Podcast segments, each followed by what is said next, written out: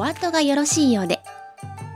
この番組では、落語が大好きなおじさん二人が、落語について話したい放題やっております。それでは、一緒に聞いてみましょう。お後がよろしいようで、3月上関椿雷道です。萩原です。よろしくお願いします。よろしくお願いしますと、落語界で最近のニュースというと、はいはい。週刊少年ジャンプであ落語の漫画が始まるっていうちょっと奇跡的な出来事があって。あ、、あかね話でしたっけ？そうですね。うんですよね。あかねっていう名前の主人公で、えっ、と、落語の時に使う、はい。えー口編に新しいの話で落語、えー、あかね話と。私あの、ツイッターで結構落語家さんを抑えてるんですけど、うん。そこそこ話題に落語家さんがしてましたね。あの音声メディアでも、あの、ツイッターのスペースとかで話してる人もいたり、、ツイキャスとかで話してる人もいたみたいですね。やっぱりジャンプのブランドってすごいってことですよね。それがすごいんだろうなと思ったんですけれども、えー、というのが、最近の落語界ではすごい話題ではあるんですが、はい。我々お後がよろしいようでにとっては、うんそれどころではないそう大イベントが起こりまして、そう、大事件が 起きましたね。はい。えー、なんと今回ゲストが、まあタイトル見てるのでお分かりかとは思うんですが、はい。今回ゲストが、えー、落語家、落語芸術協会じゃない、落語協会の、これ言い直しますね。編集して聞きますね。えー、落語協会の、えー、柳家家禄師匠においでいただきました。はい。えー、でですね、たっぷり話してくれて、本当にちょっとね、驚くほど大ボリュームで話していただけたっていう感じなんですけれども。これどっか削れますか？って感じなんですよね。と、もったいないので、なるべく削らない方向で考えてはいますけれども。だから私も、あのーこんなに収録して笑ったの初めてなぐらいに笑いましたね。うんやっぱりね、なんていうの、普通はなかなか聞けないみたいな話がたくさんあるので、えーなるべく編集はしないように、カットはしないようにするつもりではいますと。いうことと、あと、もう一人ね、あの、前回柳家家禄賞、まあ、今回出ていただくきっかけになったのが、1月のこの番組の配信で柳家家禄賞を取り上げて、はいはい。で、えーそれを聞いてくれたというのがきっかけではあるんですけれども、はいその、1月の週、配信の中で話してる中で、僕の大学の後輩が、高校時代に、バレンタインデーに、えー当時5代目古参師匠と、当時まだ2つ目だった古六さんっていう名前だった時に、そうですよね。はいはい。はい。えーバレンタインデーにチョコレートを渡したっていうエピソードがあって、はいその話をした縁もあったので、その、えーバレンタインデーにチョコレートを渡した私の大学の後輩が、えー見学という形でね、えー今回参加してもらいました。えーあくまで見学ですので、別に喋ったりとか質問したりとかしてるわけではないんですけどね。あの、前回、吉場さんの時は、ミカさん来てもらった時は、ミカさんから質問とかあったんですけど、今回は、あくまで見学者なので、えー質問とか喋ったりはしてないんですけれども、まあ、その場にいましたのでね、笑い声とか、へーとかふーんとかそういうの入ってると思うんで、あの、白山先生のばラジオにおける笑い屋の重藤くんみたいな感じですね。はい感じで、あの、笑い声はね、多分入ってて、まあ女性の声があるだけでね、多少は華やぐかとも思いますので、そういうところも含めてお聞きいただきたいと思います。それでは、えー、上関文ですね。これからお聞きください。どうぞ。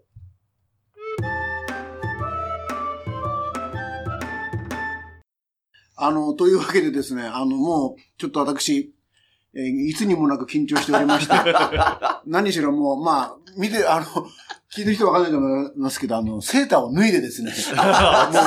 う腕まくりしてますからね腕まくりしてやってますけど、何しろ、もうゲストがですね、えー柳家家禄師匠に今日おいでいただいたということで、もはい。う、もうかなり緊張してるんですが、えー師匠にですね、早速お聞きしたいんですけど、どうもよろしくお願いします。あよろしくお願いしますはありがとうございます。も本当に挨拶を待つういやいやいや、もう、すいません。であの、このポッドキャストに、はそもそも、あの、出てくださる理由をですね、はい教えていただきたいなと。はい理由はですね、ええあのー、僕はあのー、ツイッターをエゴサーチしまして、はい。軽くで追ってたらですね、はい、ポッドキャスト情報が出てきまして、なるほど。で、それを聞いていたらですね、あ、聞いてください。えーはい内容があまりにも面白かったもんですから、なんだか知らないけど、この情報合戦。おじさん二人が情報合戦。で、そあれ見た、の、これ見たみたいな。そう、その一人が同い年だと言いながら、あ会ってみたらだいぶ白髪が、あ、そうそうそう、だいぶ違う。大きなお世話ですけど、すみませんね。1971年生まれ。僕72の2月なんで。あそうか。そうなんです学年が一緒。学年が一緒。ね、はいそういうのも分かってですね。えはい。また、萩原さんのこの編集者っぽい、ね。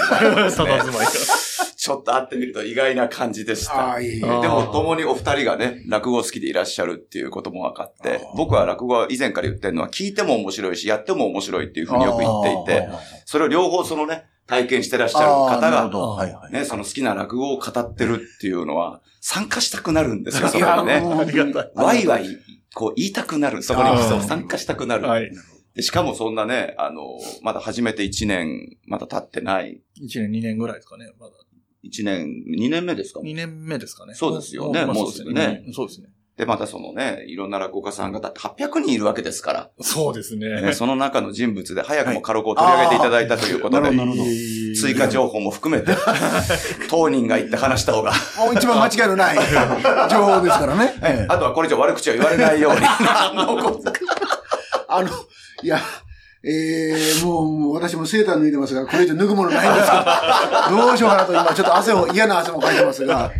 あの、おかしかったのが、萩原さんが、あの時に、あの、カロクさんは、あの、静岡と、東京とええ、あの、こうね、あの、二重生活をしてるって言ったんだけどうん、二拠点生活の間違いです。え二重生活っていうのは家庭が二つあって、そうか。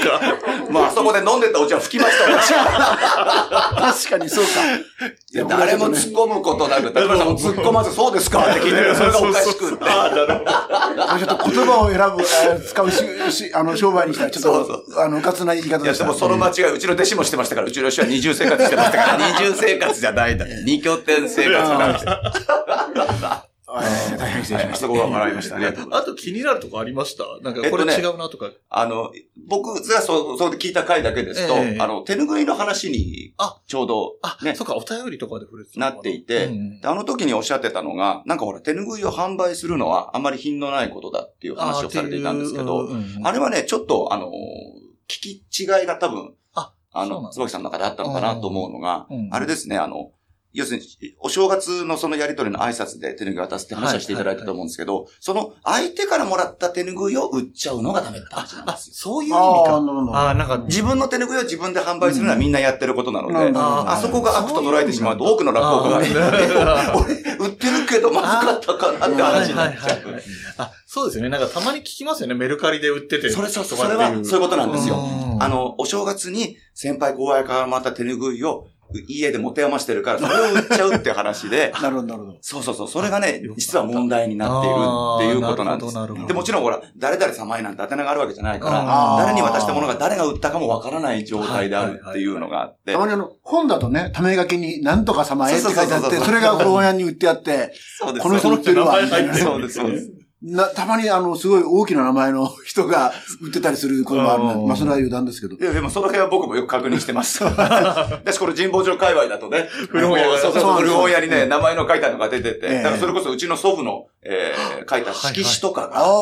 出回っていて。はいはいはい。小引堂さんつったっけな？うん。僕あの、よくね、あの、霊霊者馬王師匠が間にはず、あの、入っていただいて、ご連絡いただくんですよ。えこういうのが出回りましたけど、まずご身内の方から、はい。もし、それこそ欲しければっていうか、関心があればお譲りしますって言って、もちろん買わしてもらうんですけれども。う、ん結構ね、何枚か買いましたよ、それそうですか。でうちの師匠が誰かのために書いた、うんですよねタヌキの色紙とかなんですけど、うんやたら手が込んでるやつで、まあ、売っちゃうんですね、これね。手元に戻ってきたのがあります。あの、あれがあるんですよね。あの、いただいた方は本当に感謝してるんだけど、その方が亡くなって、ご家族が価値がわからなくて売っちゃうとか。多分そのパターンだと思いますねいうことがあるんだと思うんですよね。本人が売っちゃうっていうのはなかなかね、いただいたらなかなかできない。うんそれよほどの人ですよ。ねそうですね。今、今のお話でちょっと気になったのは、あの、エゴサーチは割となさるんですか？はい、エゴサーチしております。皆さんすいません。ただ、エゴサーチしても僕はほとんど、あの、口を挟まないので、それこそ、あの、ね、この回の2回目で取り上げた、立川志らく師匠は、はいそれに全部攻め込む師匠です から。なるほど。戦うだけ戦ってですね。すごいね。もうそれが脇で見てて面白いみたいなことありますけど、僕はしれーっと、あの、やっぱりね、そうですよ、あの、なんでしょう。これはもう、良し悪しではなく好き嫌いですから、僕は芸人ってのは飲食店だと同じ同じだと思ってるので、ある水準を満たしてないとね、良し悪しあると思うんですけど、ある水準に達した芸人はもう、良し悪しではなく好き嫌いだと思うので、それは嫌いな人嫌いだって発言するのも自由ですし、だから僕は意外とクールですね。あの、嫌いだと言われても落ち込まないし、褒められてもあんまり浮かれない。で、それはなぜかっていうと、たくさん見てきたからです。逃げると力をやっぱり与えてしまうので、ちょっとでも見たら怖いじゃないですか。で、けなされたら、すごく一日落ち込むとか、だから心の主導権をなるべく相手に持たせないという。自分の心は自分で、なんでしょうね、気分よくいられるように、マインドコントロールするように。それにはどうしたらいいかって言ったら、もうよく見て慣れる。ああ、なるほど。だから大概あの、ツイッターで僕を腐してる人を見ると、他の人も腐してます。こあの間すごいのがあったのうんが、カロクがそれこそ古参をついたら世も末だって言ってる人は、古参時も腐してるぐらいでしたから、あの人が人間国宝になったの 信じられない。普通の話し家と同じだろうってすごいこと言ってる人がいるんです。で、その人は僕も同時に腐してて、あ、当然だろうなと思って、あの天下の古参時も腐すんだから、そうですよなんてへの中のへでしかないという。そういうのを見ると、なんだろう、あまり驚かなくなるというのか。うんだから逆に僕もやっぱり商品として、あの、冷静に見なきゃいけないのは、本当にたくさん褒めてる中で、いや、カロクはひどかったよっていう場合は、本当に冷静に自分も、あー自分を律しなきゃいけないし、うんだから商品として客観的に自分を見るというのは、とても大事なことだと思うので、なるほはい、あの、興味に任せて見ております。ですから申し訳ない。それを見て初めてここのポッドキャストの番ど。組を知ったんですよ。こんなありがたいことはないんで。いやいやいやで僕もこれ、あの、反応いただいたときに、まさかそのエゴサーチそんなにがっつりしてるとは思わなかったんで、がっつりしてました。あの、ファンの方とかが、たまたまね、この番組聞いてる方とかがいて、話題にしてますよとかいうお話が言ったのかなと思ってたんです、勝手に。はい。全然そうじゃない。ご自身で、ご自身でチェックされて気づいて聞いてくれたと。ありがとうございます。もうあの、来ていただいた、もう師匠にですね、もう、えー、せめて聞いてる方に情報提供としてですね、あの、えー、なんかね、情報発信ございますかってお聞きしましたら、3月31日に、はい。独演会があるということですね。あのま新宿のとにかくまず、このことだけは、よろしいですか？宣伝を がっちりやっていただいた方がいいと。申し訳ありません、皆さん。はい。あ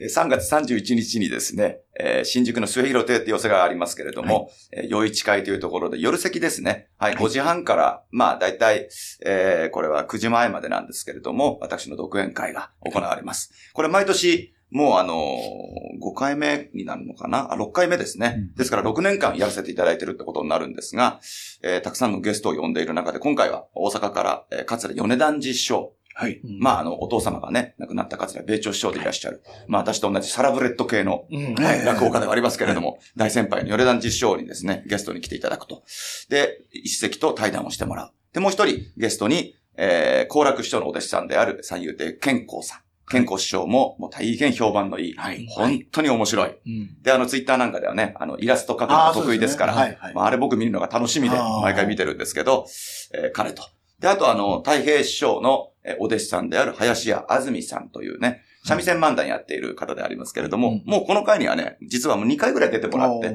僕お気に入りで、やっぱり女性をね、一人入れて華やかに講座したいなっていうことで、おじさんばっかりじゃね、なんかお客様に恐縮なので、で、安住さんがやっぱりとてもいいので、なるほど。はい、膝で出ていただこうというメンバーで。で私はですね、あの、2席申し上げるんですけど、1席ネタ出しをさせていただいたのが、うん。えー鳥で、えーメカウマというね、おなじみの古典落語なんですけれども、八五郎出世というタイトルで語られる場合もありますが、はい。えー一応これをやろうと。で、一応横に前編と書かせていただいたんですけれども、はい。あの、井戸替えという前半と後半のおなじみの部分と、で、あの、なぜメカ馬になったかっていうね、ちょっとオチの部分があって、で、ここはですね、僕やったことないんですけど、まあ、今回ちょっと、まあ、そんな長くない部分にはしたいと思うんですけれども、まあだから半分僕の創作になる可能性がある。というのは やられた人があんまりいなくてですね、僕も見たところではなんか本当に速記で過剰書きしか出てこなくへて、ー。まあ、炎症師匠がもしやられてるのがあったら聞いてみようと思うくらいで、今、目下、ちょうどあの、制作中というところで、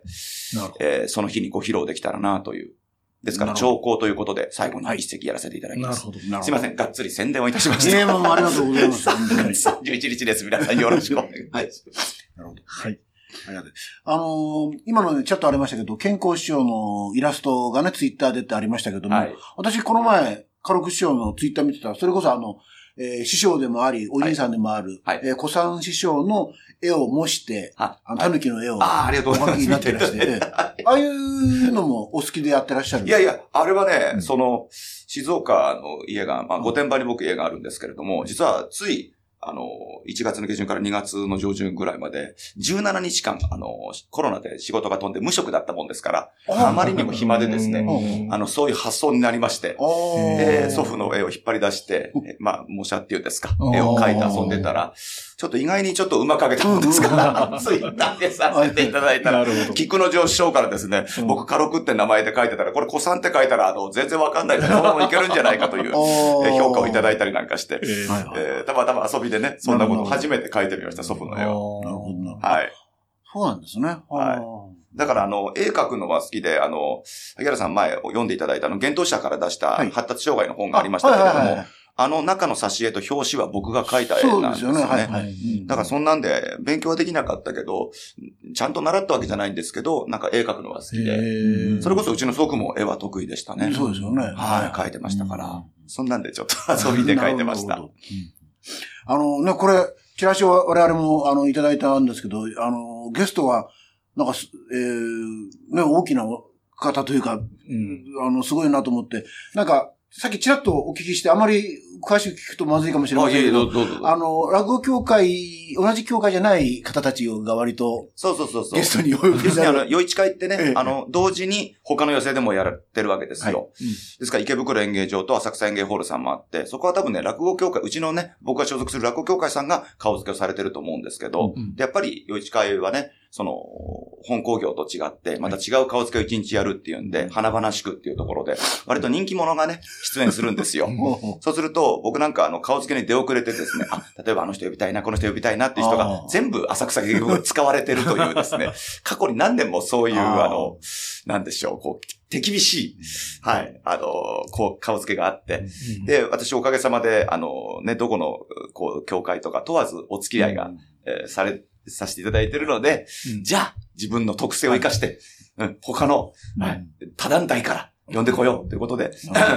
あの、男春師匠に去年は出ていただいて、あその前、鶴瓶師匠とか、うん。それこそあの、トークゲストで山寺宏一さん、あとは松尾隆さん、こういう方にも、やっぱり付き合いの広さうですね。ここで最大限発揮してみようということで、はい。そんなんで、こう、毎回ね、華々しく、ちょっとお祭りっぽくやらせてもらってます。あの、談春師匠といえば、これは、えっ、と、最近読ませていただいたピアの記事だったか、連載記事だったか、はい。他の本だったか忘れましたけど、いわゆるその立川流との、まあ、パイプというか、はい窓口というか、が談春師匠、兄さんだったというふうに確かお書きになってて、あの、本当に、あの、あ兄のように慕ってるんだっていうふうなことをはいね、あの、書いてらしてて、で、せ世間的にというか、私なんかあの、談春師匠ってこう、見た目で怖い人だなと思っちゃうか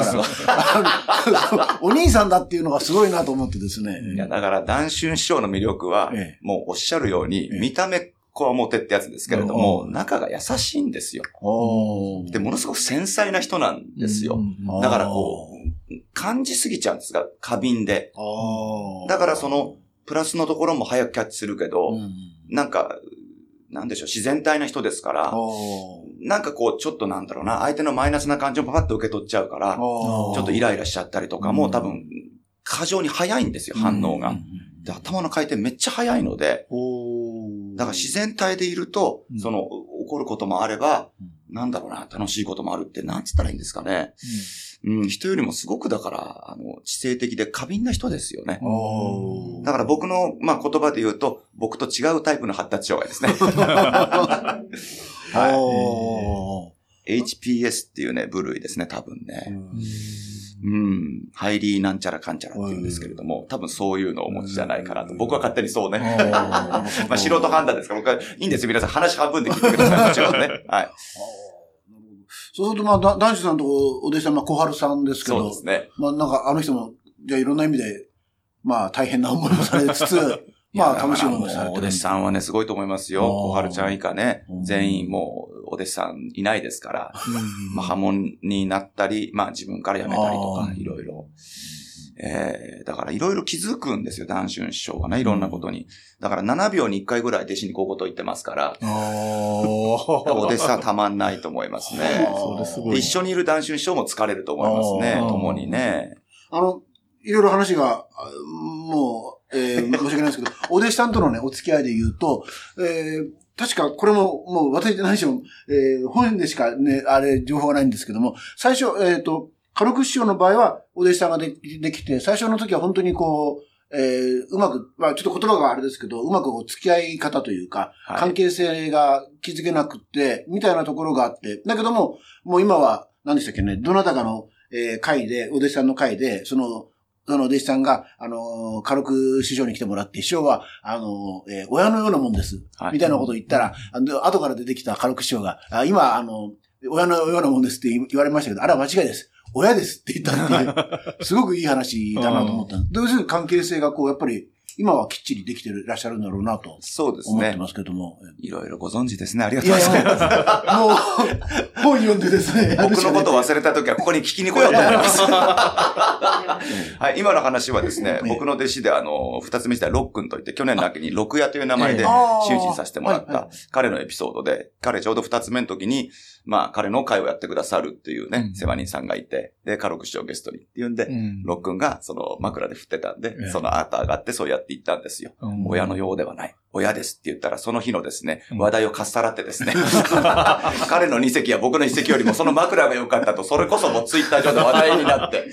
でもおかげさまで。でもそれは僕の本当に腹の中で思っていたことで、最初のうちおっしゃるようにやっぱり僕も30前後の時に初めての弟子が来て、で、その時また祖父が生きてましたんで、相談したら、すぐ取りなさいってこう祖父から即答されて、やっぱり弟子を取るのは当然勉強になることだからと。教えることは学ぶことだから取りなさい。で、この教えることだから学ぶことだっていうのは、もちろんなんかこう、いい言葉として、スッとこう、頭には入ってきましたけれども、で、一人、二人、三人とお弟子さんが来てくれるようになって、こう、自分が育てるっていう立場になった時に、うんあって思ったのは、祖父はいい言葉を伝えたのではなくて、教科書的にね、先生が生徒に教えるように言った言葉ではなくて、実感ですよね。祖父はもう40人近くお弟子さんを育てた。実感として出た言葉が教えることが学ぶことだったんだというくらい大変なことだと。人が人を引き受けて教えていく、導いていくっていうのは、まあ、もちろん簡単なことだとは思っておりませんでしたけれども、思った以上に大変であったという、うん、想定を超えるほど。で、それを祖父は実感で、そういうふうに言ったんだと。だって祖父のお弟子さんの中に男子師匠がいたんですよ、皆さん。まあ、まあ確かに。はい。でエピソードであるのは、えー、私の祖母ですね。子さん夫人が、父ちゃん、あんなもん取ったら大変だよ。っていうのが男子師匠だったらしいです。15歳で入門してきた男子師匠。最初から、と、とにね、生意気盛りなんていう本のタイトルの本を出してる通り、相当生意気だ。だ最近あれですよね、男子師匠の、何でしたっけ ?17 歳の日記でしたっけ？あ,、あええれまだ僕は拝読してないですけれども、うん。ね、前座の頃からね、ずっとつけてる日記っていう、あれ読んだら多分面白いと思いますよね。あれ、まあ、ちなみに私言うんなんですけど、はい。あの、365日、毎日つけてるんですけど、はいなぜか大晦日だけないんですよね。えで、他はもう全部書いてあって、はいで、ね、このネタをやって受けたとか、あの、うまくいかないっていうのももちろん書いてるんですけど、はい。あの、女学生と付き合いたいっていう、その話がやたら、あの、多くって、うんなんとかちゃんと今日は喋ったとかね、あの、手紙を渡したとかね、あの、割と普通のいいですね。まあ、あまあ10代のね、10代の男子師匠ですからね。ことも書いてらしてて、えで、その一方で確かね、なんだっけな、芸協が下手ばっかりだとかね、なんかー言っね、てんですか？そういうフレーズもあってすごい宣伝はすごい頑張ってると17か、なんていう歳か、すごいこと言ってんなとかね、あの、あいつなんか早く死んじまえとかね、あの、いうことも言って、あ、書いてますねま。たそれ出しちゃうっていうか、日記ですから、それね。まあね今、あの世から、おい、それお前出すなよって言ってるから。いや、何しろ、17歳の時のを、だから晩年まで持ってて、で、なおかつそれを、えっ、と、これはそのうち本になるだろうだろうからってんで、息子さんだか関係者だかに託して亡くなってるんですよ、慎太郎さんですね、息子さんにね。だからす、すごい人だなと思って。あじゃあ出していいってことだね。確かそれドキュメンタリーで言ってましたよね。ああ、そうですそういうことをね。をあれだから、由美子さんかな？お嬢さんがそう言ってらしたのかな？俺のこれ取っとくとそのうち売れて金になるからいいじゃねえかって言ってたんで。ああ、確かにそうですね。いやーあの、ちょっと、あの、はね、本当私も一応骨格を作ってたんですけど、はいあの、今日お聞きする、あちこちと飛んじゃってすいませんけどもどうぞどうぞ。さっきの独演会からちょっとあの話をですね、落語の方にはい戻しますけども、えっ、と、こういうまあ本当にね、メカ馬のような、あの、いわゆる古典もきっちりおやりになる一方で、あの、同時代落語というのを、はいはいあの、なんていうんでしょうか、ずっとやってらっしゃるんですけども、その辺のことを詳しくお聞きしたいなとはい。思うんですけど。ありがとうございす。ます。あれ、椿さんがね、前回ずいぶん、はいあの、解説していただいて、僕本当に嬉しかったんですけれども、まあ、あれは、あの、洋服着て椅子に座って現代物を語るっていう。で、その前身はどこにあるかっていうと、その、フジテレビの特ダネっていう番組でね、温故知人という、まあ、温故知新って言葉に最後人という字を当てて、まあ、亡くなった人の功績をね、まあ、そこへこう皆さんにこう、聞いていただこう、見ていただこうっていう、朝のワイドショーの中の15分ぐらいのコーナーでしたよね。うん。であれが、フジテレビさんから、あの、仕事のオファーがあって、最初はね、なんか1回だけの企画だと思ったんですよね。マネージャーも僕もそう思っていて、で、まあ、その誰を取り上げるかは別にして、最初はね、あの、着物着てもちろん座布団でスタジオに作るから、うん。で、しかも、着物着て座布団なのに紙芝居をやってくれって言われたんですよ。絵で表現するから、それで語りをつけてくれって言って。で、ここからなんですけど、うん。生意気なもんですから、僕はそれを嫌だって言ったんですよ。紙芝居ってことは絵を全部抜くでしょうと。うん声だけになって。落語家はこの紙芝居の中身を全部やれるんだから、うん話し家を使うんであれば、僕にその紙芝居での語らせてほしいと。うんで、語る以上3分時間くださいっていうのは僕がその、あの、日本語で遊ぼうっていうね、その教育チャンネルで子供番組で出てた時に、授業も3分で僕やらせてもらったんですよ。うん。だから3分あれば、大体の話はまとまるんじゃないかという自分の予想で、うん。1分だと少なすぎるし、うん。2分も微妙で、うん。そして3分以上4分5分だと贅沢なんで、3分あればなんとかギリギリっていう話で、えじゃあ分かりましたってことになって、で、そこ僕はもう直感なんですけど、で、着物着るのもやめさせてもらっていいですかと。ええ。あの、同時代落語っていう名前はその時はもちろんなかったので、うん。とにかく洋服で、椅子でやりたいと。うんで、それがあのスタジオにも馴染むし、いいんじゃないですかっていう僕は提案をして、で、あまりにも僕がバーッとその、うちの事務所へ来てもらって会議みたいに最初ね、打ち合わせをしたんですけど、向こうがびっくりされちゃってうん、一度せめて社に持ち帰ります。あかーら、即答できませんから、後日、つったら、僕の案が全部採用される形になっうん。て、じゃあその1回目やりましょう。つったら、それで終わるのかと思ったら、いや、これ毎週のレギュラーですね。え そっからマネージャーとスケジュール調整して、ただ奇跡的に、まあ火曜日の午前中、まあうん行けるんですよ。なんか大きなところの打ち合わせができてなかったってことですね。そうなんです。全然できてなくってですね、うんマネージャーも僕もびっくりして、まあ、あこれは3ヶ月ごとにもちろん次やるかどうかっていうのはもちろんテレビなんで評判で決まりますっていうことで、で、だんだんこれが続いていって、まあ結果2年半もやらせていただくことになったんですが、だから最後の方っていうか途中からはもうスケジュールをね、開けるようにして、あ火曜日は必ず東京にいて、だそれがもうその最初の期間は、なんでしょう、九州にいて、あの、スターフライヤーズって飛行機だとね、うん。あの、朝早く飛び立てるとか、そういうんで来たり、あのお、夜遅い夜行列車で帰ってきたりとか、へいーろんなことでフジテレビに向かうわけですよ。で、その3分の話も作るので、あれだから毎回、毎週、この人、作家さんとか、ね、歌手の方とか、もちろん美空ひばりさんも、やれば渥美京さんもやったかな。すごい会話、ジェームス・ブラウンさんまで取り上げたりとかして、う んまあとにかくいろんな方ですね、業界のも多種多様な亡くなった方の功績をっていうんで、そのお担当の人が、なんでしょうね、いろいろ調べたものを持ってきて、ここの部分を落語にしたらどうですか？って打ち合わせをして、最初落語僕が自分で作ってたんですけど、で、途中から厳しくなって作家さんにやっぱり道をつけてもらって、台本を作る。で、それをまたさらに僕が直すとかっていうのをやって、で、それをまた覚えて当然喋るわけですから、生本番一発勝負なんで、もう当日はとにかく朝早く起きて1時間、4時から5時ぐらいまで自分で稽古して、で、6時前にフジテレビさんが車で迎えに来てくれて、そのハイヤーに乗ってフジテレビ6時までに入って、6時から小倉さんもいる全体の会議で、えー打ち合わせをして、で、また、種と黒くっていうその楽屋に戻って、まあ出番までギリギリまでずーっと稽古して、で、出番ギリギリになって、スタジオ行って、バーン喋って、というものを2年半繰り返す。もう脳トレですね、僕にとっては。本当に訓練になって、そこで、その、まあ、その時はダーク系のスーツを着ていたんですけれども、スツールって高い椅子に座ってたんですけど、そっから、僕はあの、日本語で遊ぼうでお世話になった藤井聖堂さんっていうですね、はいはい。作家さんがいて、まあ、はい。この方、あの、小説なんかも書くね、星新一さんのショートショートっていうので、若い時にデビューをするんですよね。コンテストでなんか優勝するっていう方で。で、短いものを書くのがもともと得意な人で、で、ラジオなんかでは、その重大ニュースみたいな、なんでしょうね、その年流行った、なんかこう、話題を、おお芝居にしてラジオで、ラジオドラマにするっていうことをやっていて、で、そんな中日本語で遊ぼうで僕の、なんかこう、1分とか2分とかで小話を作るみたいな仕事を NHK さんからも、そこで僕と知り合うんですけれども、で、僕がずっとそのつかず離れず、藤井生徒さんとお付き合いある中で、落語を作ってくれませんかって言ったら、うんじゃあニュースで作りたいって生徒さんがおっしゃっていただいて、で、そこで、なんでしょうね。あの、そういう形が出来上がる。富士聖堂の作った新作落語に家禄が挑むっていう。うんで、そんな中で僕がフジテレビでやったこの形でできたらどうかって言ったら、そこをすごく、あの、面白く、あの、うん。思ってくれて、で、藤井生徒さんが同時代落語っていうタイトルをくれたんですよね。なるほど。はい。うん。で、それは思いは何かっていうと、落語も昔は古典落語も同時代だったと。うんえーお客さんも着物を着て、こっちも落語家も着物を着てうん、共に、まあ、正座をして座って、同じ長屋の話、すべてが同時代。だから現代にもし落語が生まれれば、うん。もう着物でもないし、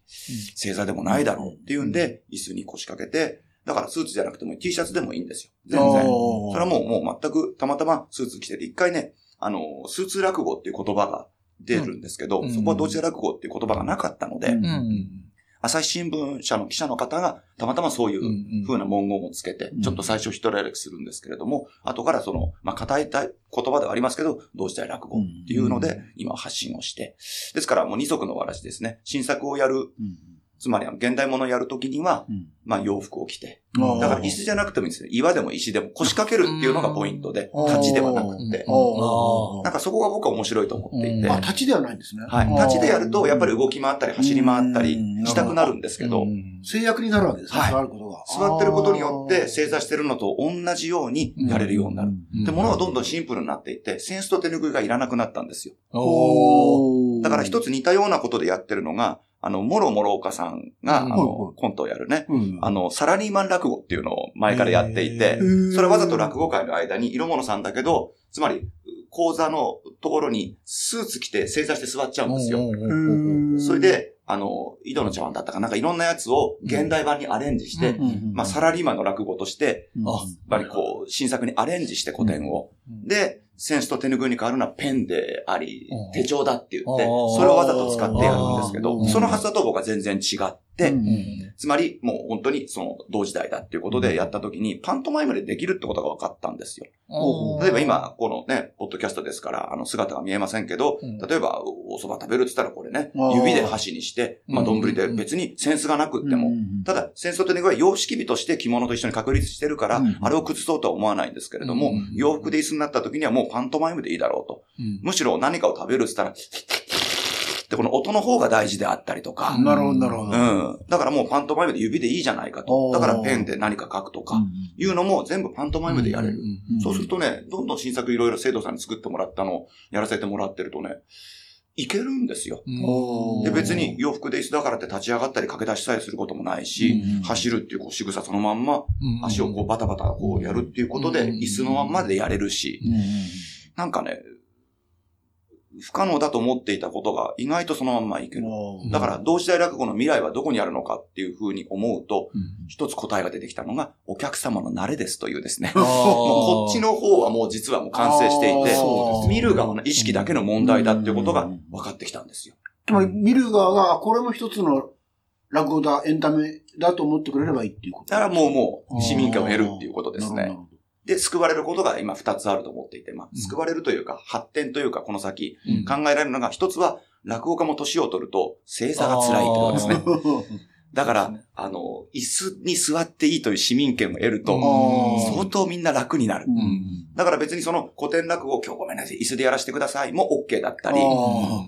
うん、もちろん新作を洋服でやる話し家が出てきて、うん。今日僕はこれに腰掛けてやりますっていう人がいてもいい。ーお客さんの方が別に、あ、別にいいんじゃない？そんなことっていう。面白ければいいもんねっていう中身の方に注目してくれる。でも今は落語家の方がこれじゃダメだと思っていたり、前座の頃からやっぱり座布団に座ってやるということを修行でやってるので、やっぱりね、話し家もそうなんですよ。着物着て初めてスイッチがオンになる。とか、はい。あやっぱり座布団に座らないとその気になれないとか、うん。芸人側の問題があるわけですよ。うんうんはい。だからそこも芸人がクリアなれば、うんうんウィンウィンですよね、共にね。はいはいうんだって膝が痛いから、グルコース見たけどどうにもならないっていう現実が待っている。うんで、もう一つ、はい僕はグローバルになるだろうっていう話ですね。そのうち、この形がどんどんどんどん同時代落語が進んでいくと、うん世界の人がやれるようになる。やっぱり着物に座布団だと世界の人が手を出せないと思うんですよ。特に今じゃ日本人だって正座するのがね、うん。きつい昨今ですから。うん、それが、その、洋服でいい、椅子でいいってなった時に、それぞれの国の、まあ、洋服でいいわけで、あるいは民族衣装でいいわけで、中国は三国志を、まあ、一人で語るだろうし、エジプトはアラビアンナイトその装束で語るだろうし、で、えー、アメリカはスタンダップコメディが疾患コメディになるだろうし、で、イギリスは、あの、シェイクスピアを、と一人でやる人が出てくるかもしれなうん。いというようなことで、世界中がうん。ラザ・落語という形で、うん。この形を踏襲してやれたら、僕はとっても面白いんじゃないかなっていう夢を。と、ということはですね、えっ、と、ちょっと、同時でラグ、さらに、ちょっと詳しく聞きたいんですけど、ということは、カロク師匠だけのものじゃなくって、こう、なんていうんですか、他の落語家さんもやって OK よっていうポジション、あのもちろんそうです、そうです。それを望んでます。だから以前、三座さんが、うん。まあこれちょっと違うんですけれども、なんか、小説みたいなものを落語にしたときに、うん。落語を喋るシーンはそのまま落語で喋って、後の語りのシーンを洋服で、その山台に腰掛けて喋ったのかな。そういう使い分けをしてうん、うんなんかその舞台をやったっていう、僕は生で見なかったんですけど、うん。情報だけ聞いたことがありますけれども、うん。だからそれは、うなんでしょうね、僕がやってることを通して、あ、そういうのもありだよね、と言って、うん。ふっとね、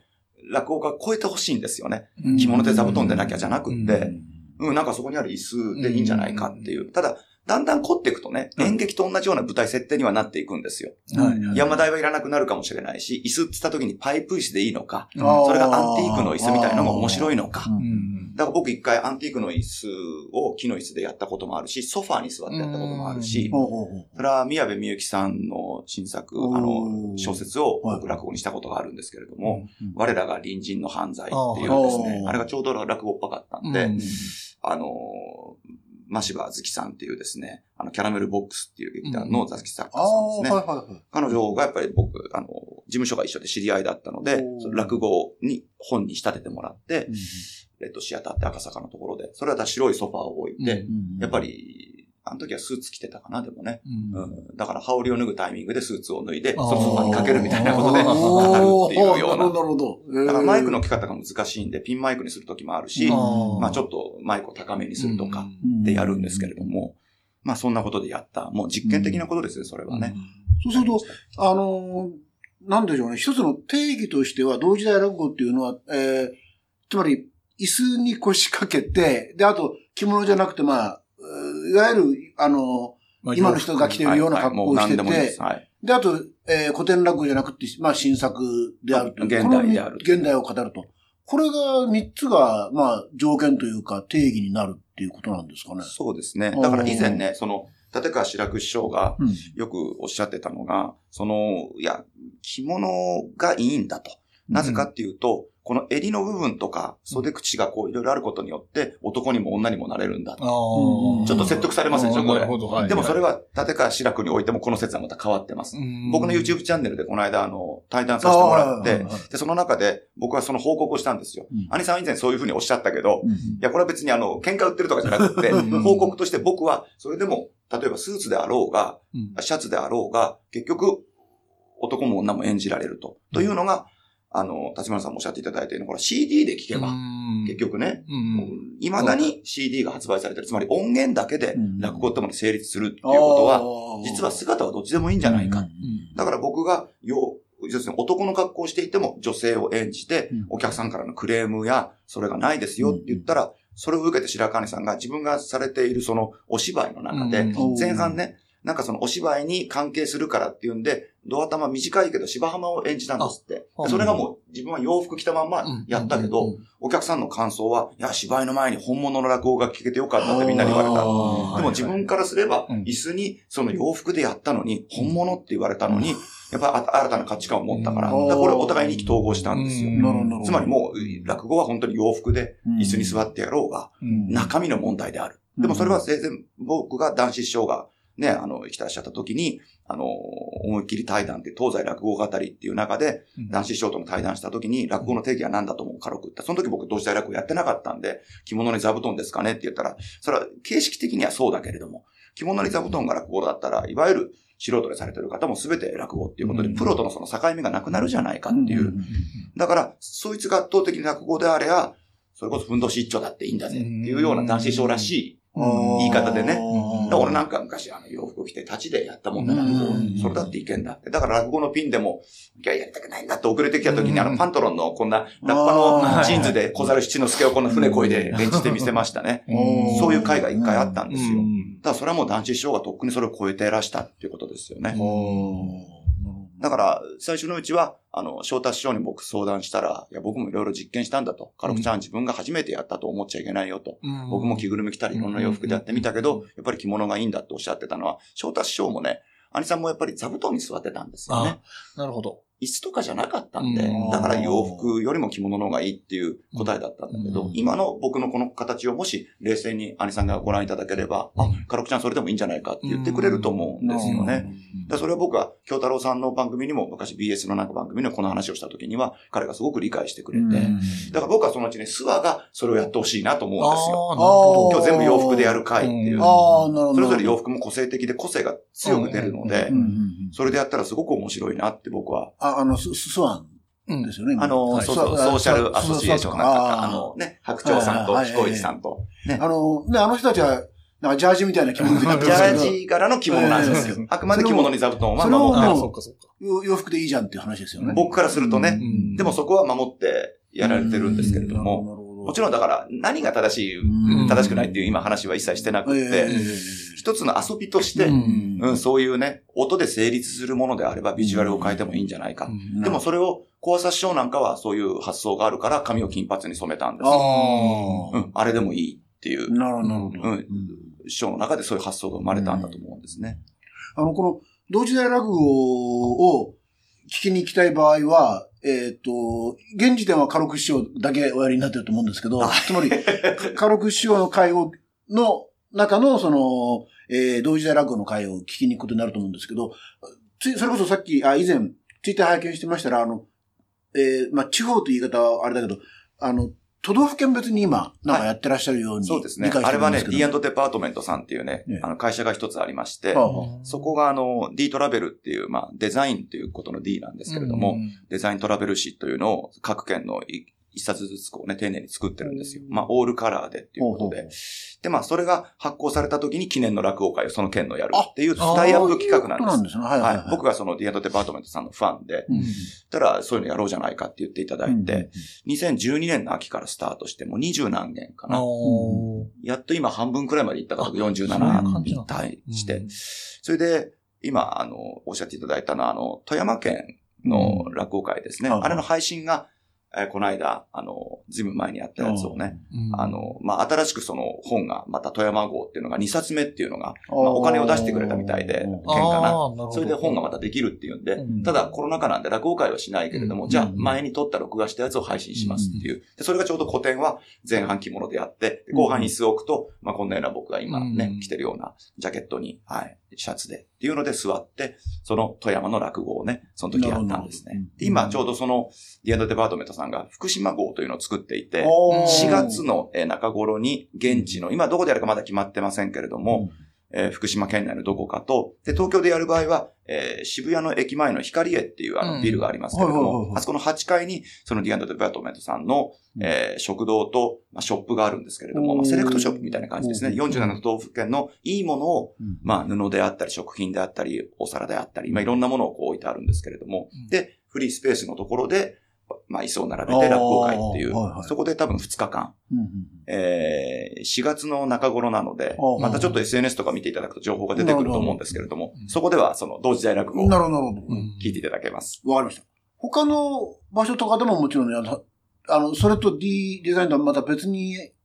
で、同時代落語をやることも当然あるわけ。たまにありますね、もちろんねさっ。きの宮部さんのそうですねやったりとか調布。やったりとか。はい。ってことは、すえっ、と、藤井聖堂さんが作ってるもの以外ももちろんありってことですよね。そうですね。僕だからその、えーさっき言った、その、マシバあずきさんっていう作家さんが間に貼ってうん。作ってくれた宮部みゆきさんになりましたけど、マシバさんがオリジナルで作ってくれた話も、おー。2年前ね、久しぶりに、もうずいぶん前に1回作ってくれたんですけれども、うん。えーっとね、今タイトルがね、飛んじゃったな。とにかく作ってくれた、あ、奇跡のうん最後の一本っていう話だ。おーはい。まあ、タイトルがそういうので、やっぱり、4、50分ある長い話なんですけれども、で、これは2年前にちょうどコロナが一番ひどい時で、秋にカルコ好みっていう自分の独演会があって、うん。前半は古典を杯の殿様っていうのをやって、うん。後半はその最後の一本を、で、それはもう無観客で配信でやらせてもらったんですね。その時はやっぱり洋服に椅子でっていうのを配信でやりましたね。なるほど、そのうちこれまた、だから、それ確かね、えー、DVD で販売をしてるんじゃないかな。はい。竹書房さんから多分出てると思うんですけれども、なるほど。はい。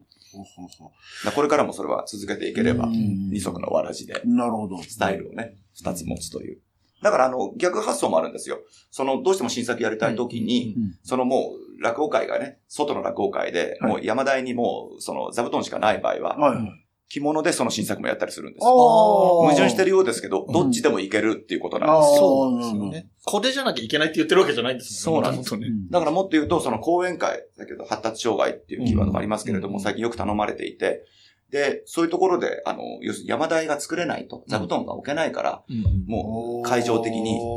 落語やってほしいですけど、講演会だけでうん結構ですっていう場合は、はいこちらから逆に、いやいや、やれますよ、つって、椅子に座って、うん ピンマイクつけてるんで、そのままそこでツルとかやったりして、洋服のままですよ。洋服で釣る、あ、いわゆる古典をやるええ時もう全然問題ないわけです。うん逆にお客さんは得した気分になっていただいて、その日が終われるっていうう。んだから、すごく自由です、僕の中で今。なるほど。その同時代落語については、お弟子さんでやるっていう方はまだ出てない。出てないですね。僕はだからやってほしいなと思ってますね。でも、10人弟子がいるんですから、誰かやってくれるだろうと思うんですけれども、まずはね、お弟子さんが誰かそうなんですよでしょうねまあ、気遅れしてるのか何なのか。まあまあ、うん師匠のものって思ってる部分もあるかもしれないですね、もしかしたらねええで。もやってってのは僕はもう言ってますから。あ、言ってるんだ。もちろんもちろんんやってねと。なるほど、なるほど。あの、僕、ポッドキャスト、もともと好きなので聞いてると、あの、渋楽の方で、はいロクタさんが、お弟子さんの、はいはいロクタさんがね、おしゃべりロクタの会っていうのを定期的にやられてて、ね。毎月ね、やらせてもらってますね。カロクションの話もたくさん出てきてるので、はいで、あんだけなんていうの、いわゆるフリートーク的な枕が得意な方は、はい割とその新作とか現代もの向いてるかなと思うので、なんか、引き継いそうでくれそうなうちの弟子だ気がするけど。と、ロクタがね、やってくれるといいと思いますね。そうですねはい。確かにそうですね。そうそう、今のお話でちょっとはい思い出したんですけど、そのピアノの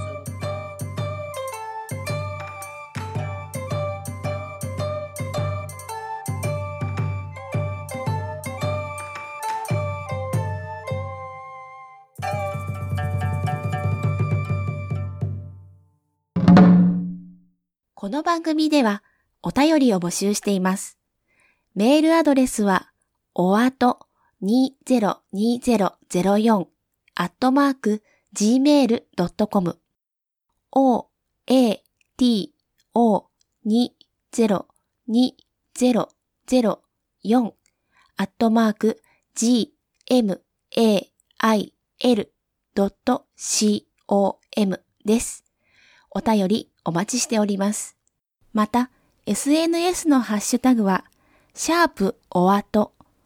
おあとはひらがな3文字です。こちらもよろしくお願いします。